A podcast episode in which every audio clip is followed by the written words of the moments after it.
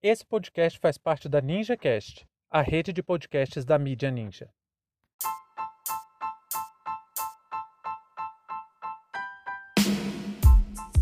Censura no Lollapalooza. PL aciona o TSE para proibir manifestações políticas no festival. Sejam bem-vindos e bem-vindas ao seu pontão informativo com análise e opiniões a partir de uma perspectiva histórica. Eu sou Arnaldo de Castro, em conjunto com Brenda Salzman, e hoje é dia 28 de março de 2021.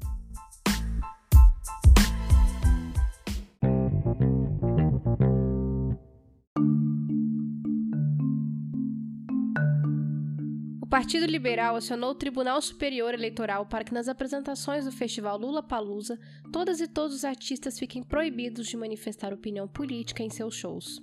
A alegação do partido de Bolsonaro é que isso caracteriza propaganda eleitoral antecipada e vai contra os princípios constitucionais que buscam dar mais transparência e isonomia ao processo eleitoral. O ministro substituto do TSE, Raul Araújo, em sua decisão entendeu que a representação tinha fundamentos e proibiu que novas manifestações pessoais fossem feitas no evento, multando os organizadores do festival em 50 mil reais caso isso aconteça em outras representações. A decisão do TSE foi interpretada como censura por diversos críticos, sobretudo porque Jair Bolsonaro promove desde 2019 diversos atos que podem ser caracterizados como propaganda eleitoral antecipada, mas conta com a total omissão do TSE.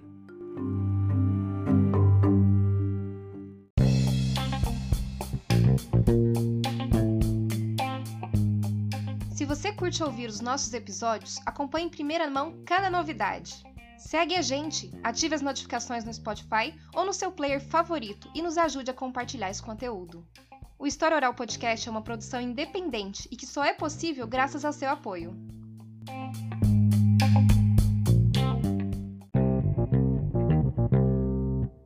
Vou começar com uma polêmica aqui, mas não vai ficar com raiva de mim logo de cara, não. Entenda meu argumento. Então, para acalorar a discussão, vou começar falando logo isso. Olhando pelo que diz a lei eleitoral, eu não discordo do TSE. Eu não discordo em parte da decisão do ministro Raul Araújo. Em parte, atenção, deixa eu explicar minha visão. O fato é o seguinte: em um evento musical do porte do Lula Palusa, com milhares de pessoas presentes e com ampla transmissão dos melhores momentos tanto nas redes sociais quanto nos grandes canais de comunicação, Pablo Vittar pegou uma toalha de uma pessoa que estava no show, isso é importante, não foi ele que o levou, Nela tinha a foto do Lula e Pablo desfilou no palco assim, carregando a foto estampada no tecido. Pela lei eleitoral, isso pode sim ser interpretado como uma manifestação política com o objetivo de favorecer um candidato nas eleições de 2022. Você manifestar seu posicionamento para milhares de pessoas em um evento que você é o protagonista pode sim ser considerado propaganda antecipada.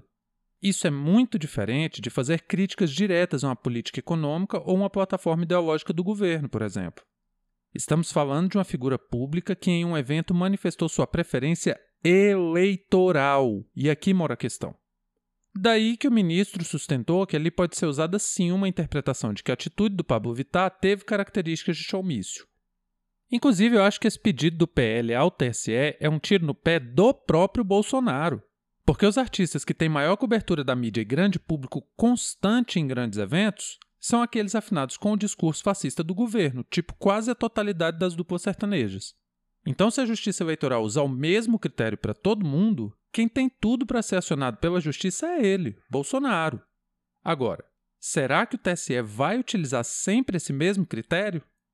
Eu concordo plenamente com a lei? Não. Mas eu entendo e acho cabível a interpretação, e é aqui que começa o problema, que é a interpretação de um juiz gerando jurisprudência. Tudo bem que é uma jurisprudência capenga, interesseira, que tem lado, que não é orientada por busca de justiça, e sim por interesses pessoais. Jurisprudência, no linguajar jurídico, significa um conjunto de interpretações em torno de uma lei por insuficiência da legislação, da norma, ou seja, não existe lei para aquilo, ou então a lei não é muito clara para alguns casos específicos. A jurisprudência é a consolidação daquele princípio jurídico, onde não há lei que se faça o costume.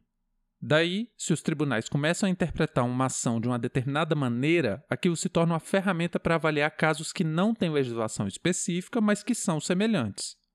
Eu confesso que, para mim, isso é algo muito estranho se tratando do direito eleitoral, porque se tem um código de leis que é bem definido no Brasil, é o direito eleitoral. Mas não podemos deixar de fazer uma reflexão importante aqui. A democracia do Estado burguês tem como maior mecanismo de manipulação e dominação exatamente a lei. É o império da lei. Então fica parecendo que se um juiz gosta, é de um jeito, e se ele não gosta, é de outro. Essa é a sensação que dá. E isso vai virando uma bola de neve até chegar na Suprema Corte. Aí, quando o Supremo Tribunal Federal adota uma jurisprudência, é quando essa jurisprudência se torna finalmente uma súmula vinculante, que tem força de lei até que seja definida a legislação em contrário e aí todo mundo tem que seguir.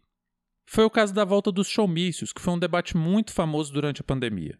Os showmícios foram proibidos em 2006 porque ficou constatado que havia nessa prática eleitoreira um abuso do poder econômico.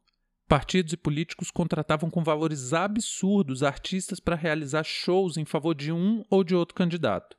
O STF se manifestou por oito votos a dois contra os showmícios, mas autorizou no mesmo julgamento produção de shows para arrecadação de fundos para a campanha desde que o artista não receba cachê. Mas a polêmica do Lula Palusa não para por aí, porque a decisão do ministro Raul Araújo vai muito além, não é apenas a proibição da opinião de um artista em favor de um pré-candidato. Ele quer tornar Bolsonaro incriticável, e isso sim entra em conflito direto com o direito de liberdade de expressão e de manifestação artística. Olha isso!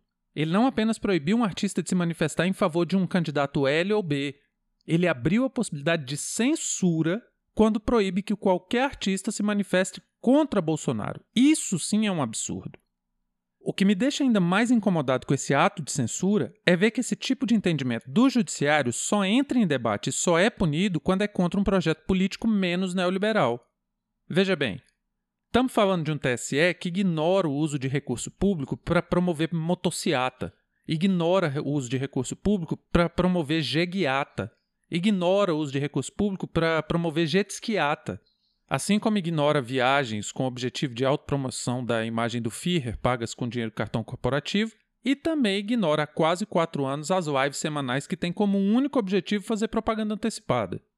Tudo isso foi denunciado ao TSE, tudo isso teve representação de partidos e da oposição. Como o caso da ação do PT no TSE, que denunciava os outdoors a favor de Bolsonaro como propaganda eleitoral antecipada. E pasmem, aqui é o mais impressionante. Sabe quem julgou a ação dos outdoors no TSE? O ministro Raul Araújo. O mesmo juiz que disse que não podia falar mal do Bolsonaro em show também disse que estava tudo bem fazer propaganda a favor do Bolsonaro instalando outdoors pelo Brasil inteiro. Gente, falando bem a verdade, Bolsonaro está em campanha para 2022 desde 2019. Aí esse mesmo TSE que acha absurdo Pablo Vittar desfilar com a bandeira do Lula se calou totalmente. Foi um silêncio retumbante diante do fato de que Bolsonaro não foi um artista, não foi um apoiador, não foi o Magno Malta, não foi pastor de igreja, não foi outra pessoa. Foi o próprio presidente da República. Ele pediu votos para as eleições de 2022 em junho de 2021. O cara simplesmente balançou fervorosamente uma camiseta que estava escrito Bolsonaro 2022 sem nenhum pudor em um evento de entrega de casas da Caixa Econômica Federal. Usando como palanque eleitoral um evento do governo, ele usou a máquina do Estado, a máquina pública, para se promover como candidato em 2022. Então, esse é mais um dos exemplos de como não adianta tentar contar com a mídia e com as instituições para alcançar alguma justiça, principalmente eleitoral, porque boa parte do judiciário está a serviço da classe dominante. É aquela, né? Aos meus amigos, tudo. Aos inimigos, o rigor da lei. Então, quem ainda tem esperança de ver as engrenagens trabalhando pelo povo e pela democracia de maneira natural, espontânea, pode tirar o cavalinho da chuva. Tem muito trabalho a ser feito por quem está lutando pelos direitos do povo brasileiro. 2022 é um ano de luta antifascista 24 horas por dia, e essa luta tem que ser consciente, sabendo que tem toda uma estrutura consolidada para proteger um dos lados, e pode ter certeza que não é o lado da classe trabalhadora. Porque o projeto de poder de Bolsonaro converge em muitos pontos, quase totalmente, com os interesses da classe dominante. É reforma trabalhista, reforma do ensino médio, reforma da Previdência, fim de programas sociais, destinação dos recursos públicos para parasitas do sistema financeiro. E é por isso, é exatamente por isso, que está proibido falar mal do pior presidente da história do Brasil em eventos musicais. Fim de papo.